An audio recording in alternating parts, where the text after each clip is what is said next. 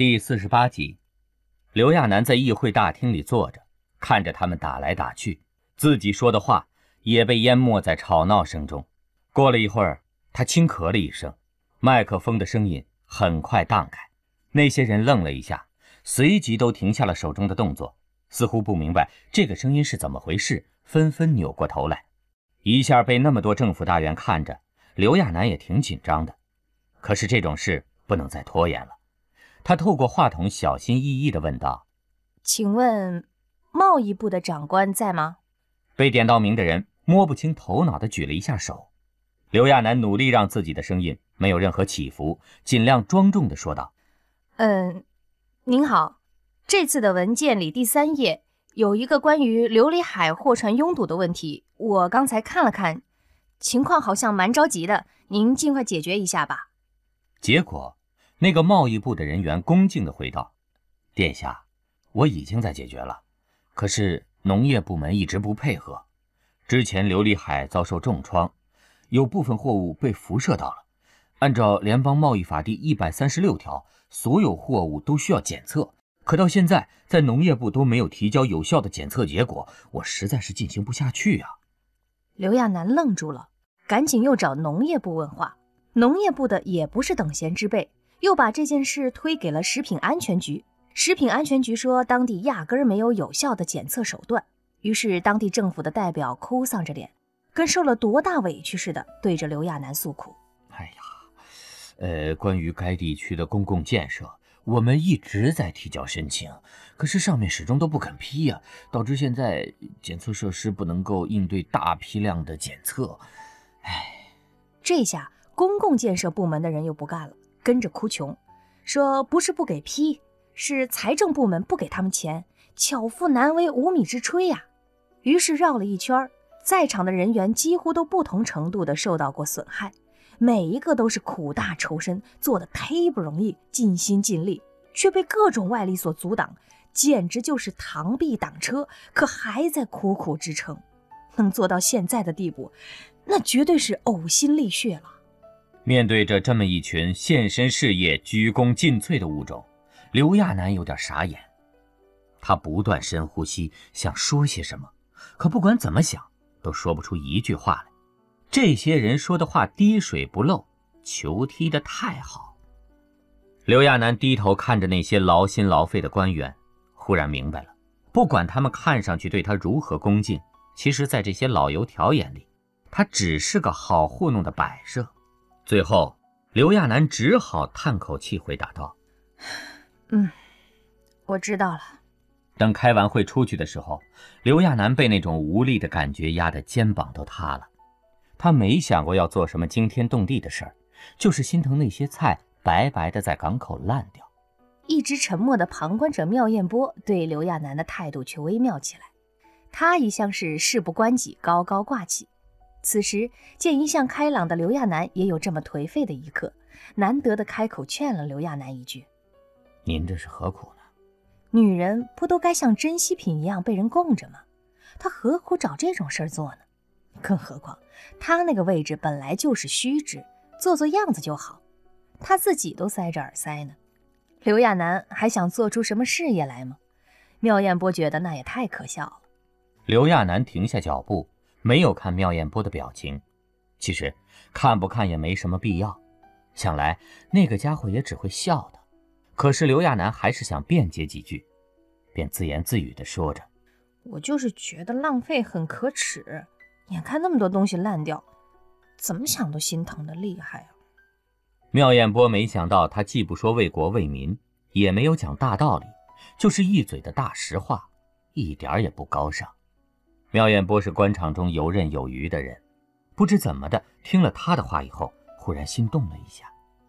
只是还没弄明白这种感觉是什么呢，刘亚楠已经摸出口袋里的耳塞，下定决心一样，看也不看就把耳塞塞到了妙艳波的手心里。刘亚楠继续说道：“我以后不用耳塞了，我想知道他们究竟在吵什么。我知道我笨，可我会努力的。”刘亚楠也说不好自己能做出什么事儿来，他就是想努力一点。既然坐在那个位置上了，怎么也要有点样子。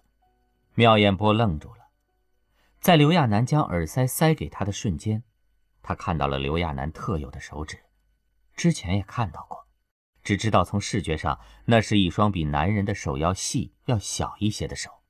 可在他碰到自己手心的瞬间，在两只手接近的那一刻，妙艳波看到的是比他想象的还要纤细一些的手指，指甲盖要小一些，带着温热，感觉软软的。等再抬头看刘亚楠的时候，刘亚楠已经坐上了地上车，就要向着强家军的地盘驶去。车内的刘亚楠表情淡定沉稳，跟他第一次见到刘亚楠时的样子已经有很大的不同。那时的刘亚楠总给人一种被吓到的感觉，看人的时候也是唯唯诺诺的，一句整话都说不清楚，更别提能够思维清楚的去想事情了，简直是个可以被自己牵着走的傻瓜。可现在妙艳波能感觉到刘亚楠有了自己的想法。自从上次的演讲稿事件后，他一直有这种感觉。这个女孩已经在他们没有察觉的时间里，不断学习适应了这个世界的规则。他不知道这个女孩最后会变成什么样。妙艳波的视线追随着车子行驶的方向，一直到那女人的车渐渐消失不见。其实，刘亚楠哪有那么厉害？他心里早就怄死了。什么淡定从容，是他在跟自己怄气而已。他一直知道自己笨，既不会说话，又不会做事。之前那么努力的准备，结果事到临头，自乱了阵脚。大脑一片空白，还是事先功课做的不够吧？这么一想，回去后刘亚楠就更努力的补习起来，不断熟悉着这个世界的种种关系。羌然看到这样玩命的刘亚楠，忍不住皱了眉头。他从官职那里了解刘亚楠这次是跟人较上劲了。刘亚楠虽说笨了点，可架不住韧性极强，不管摔得多狠都不气馁。偶尔也挺让他刮目相看的。羌然也不说什么，晚上睡觉的时候才捧着刘亚楠的头，一本正经的教他怎么做表情。哎呀，你这样，你这样看人太温柔了，眼神不对。羌然给刘亚楠做了一个示范。刘亚楠正发愁呢，见羌然以超级大 boss 的身份教自己，很是开心，连忙端正态度，认真的学。跟着羌然做着各种表情动作，集中注意力，不要听他们的废话。不管对方把问题丢给谁，你就盯着他的眼睛。你试试看看椅子。刘亚楠努力地瞪着椅子，羌然看后却被逗笑了，因为刘亚楠的样子没有一点威慑力，反倒像是在卖萌，眨巴眨巴的眼睛跟无辜的小兔子一样。羌然把刘亚楠揽到怀里，轻轻地亲了亲他的脸颊。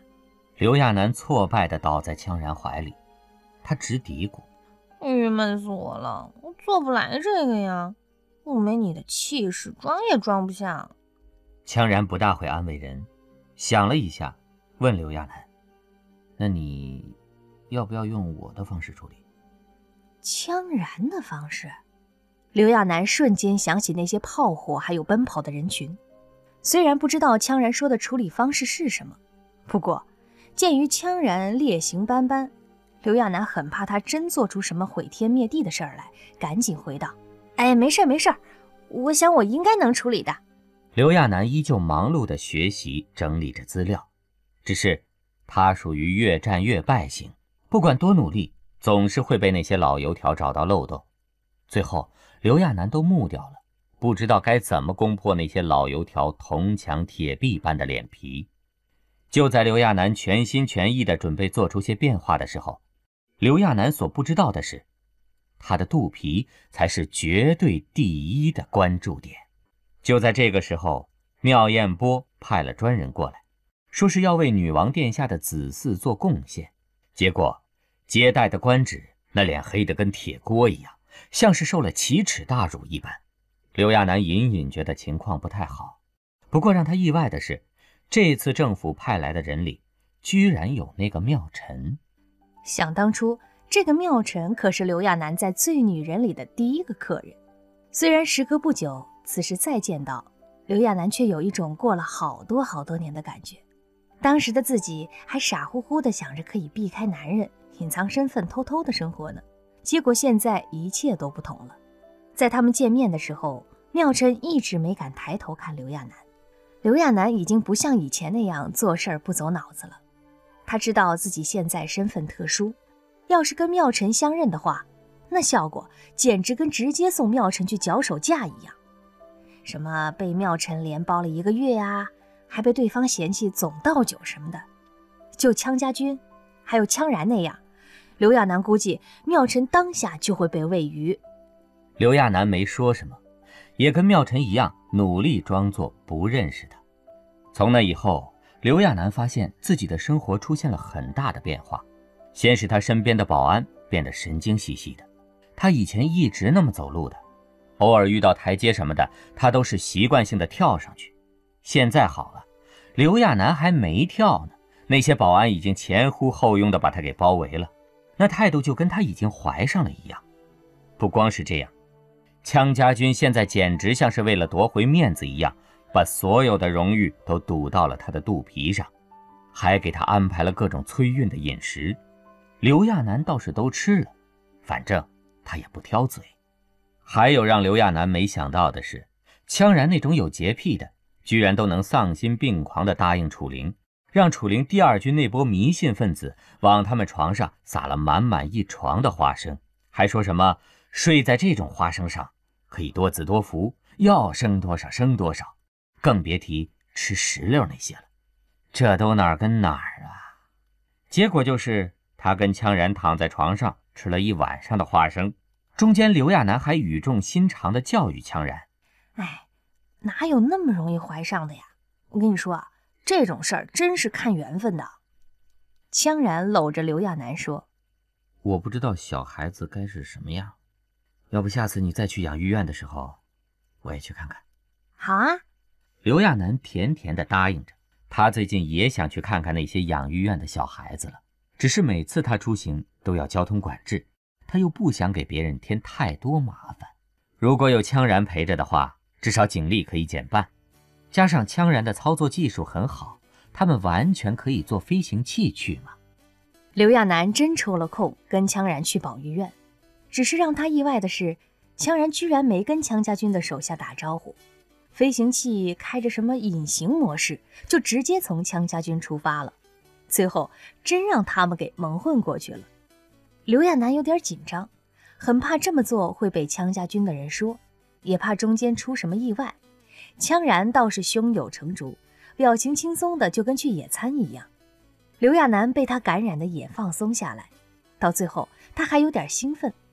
两个人像刚刚逃脱牢笼的孩子一样，兴高采烈地看着下面的景色。这次出来，刘亚楠还带了好多自己做的好吃的点心。上次见那些小朋友，他都没有准备礼物，这次这些点心可以给那些小孩子分着吃。中途，刘亚楠拿出了几个让羌然品品味道，结果羌然吃东西太快了，简直就是一嘴一个。刘亚楠喂他的时候，都担心自己的手指会被咬到。等飞行器降落在养育院的楼顶时，刘亚楠紧张兮兮地走了出来。这次他没有穿太女性化的衣服，特意选的休闲裤子和褂子。为了掩藏自己的长头发，刘亚楠还戴了顶帽子。羌然则是全套的空军打扮，戴了一副护眼镜，挡住了一半的脸。两人这么乔装改扮一路进到养育院的时候，因为低着头。刘亚楠也没被那些工作人员认出来，倒是羌然亮出了他们羌家军的证件，让那些工作人员尽快把门窗都关好，说他带了人过来视察。一旁的刘亚楠抿嘴看着，心说：这人的气势还真是天生的。那些工作人员跟被吓到一样，都没确认就把门窗封死了，等着他进去参观。等刘亚楠见到那些小孩子时，虽然是有帽子挡着，还是被一眼认了出来。刘亚楠紧张的赶紧做了一个嘘的动作，压低声音对那些小鸭子似的孩子说道：“小声点儿，别被人知道啊！我是偷偷来看你们的。”他一边说，一边掏出袋子里的小饼干，有小熊形状的，有小猫形状的，一一分给那些孩子。小孩子的眼睛真亮啊，一个个的把小手伸过来。有些还握不住饼干呢，刘亚楠挨个给着，都要被萌翻了。羌然在旁边帮他提着袋子。刘亚楠光顾着看着孩子了，压根儿没注意羌然的表情，所以他错过了羌然难得的温柔目光。他每次都是分完饼干才回头看羌然，羌然就会打开袋子，让刘亚楠抓里面的饼干。等给孩子们分完，刘亚楠才依依不舍地离开。不过，小孩子们真乖呀。刘亚楠说：“不要说出去。”孩子们就跟做游戏一般，统一的做了一个嘘的动作，把圆乎乎的手指放在嘴巴中间。刘亚楠下楼的时候，那些小家伙都要把胳膊晃掉了。刘亚楠也努力的回应着。然后，刘亚楠又带着羌然到小婴儿房，这里的孩子都软软的，一个个躺在那里，有些睡得呼呼的，有些则在咬自己的手指头玩。刘亚楠看向羌然的时候，就见他脸上没什么太大的表情。刘亚楠压低声音问羌然：“好玩吗？你想摸摸他们的脸吗？”说着，刘亚楠抱起了一个，还试图把那孩子塞到羌然的怀里。直到这个时候，羌然才像被惊了一样，赶紧退了一步。不过很快他就镇定下来，只是还是不敢抱孩子。看着刘亚楠动作娴熟地把孩子搂在怀里，羌然笑了笑。